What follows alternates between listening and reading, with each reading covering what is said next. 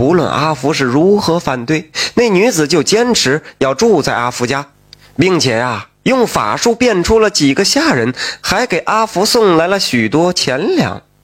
于是就这样，跟着阿福在这大山里生活，日久生情，在母亲的见证下，这二人顺利的成了亲。后来。白衣女子将她母子二人接到山下一座大庄园里生活。几年之后，这白衣女子生了是一儿一女，母亲的腿脚也完全康复了。这一家人开开心心过着幸福的日子。一转眼，几十年过去了，阿福啊，已经是一位八旬的老人了。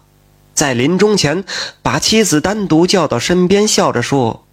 哼，娘子啊，自打第一天见到你，我就知道你非凡人，怕是山中仙子所化。如今我也快走了，你能否将真实身份告知于我呀？也好让我走得无牵无挂。这个时候。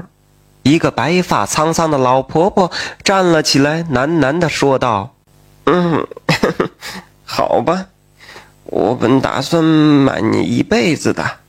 今日你想知道，那我就告诉你。”说着，金光一闪，老婆婆不见了。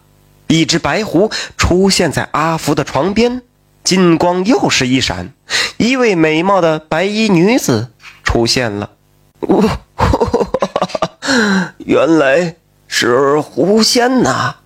那要是我早几年跟你说就好了，这样娘子就能以如今的模样陪伴我到老了。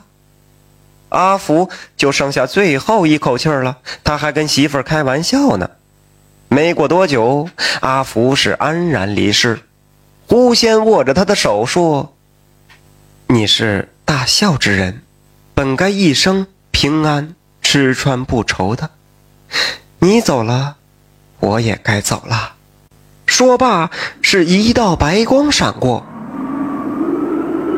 不一会儿啊，这整座庄园都消失不见了，庄园所在之处变成了一片荒野坟地。感谢您的收听，想继续收听下一集的，那就点个关注吧。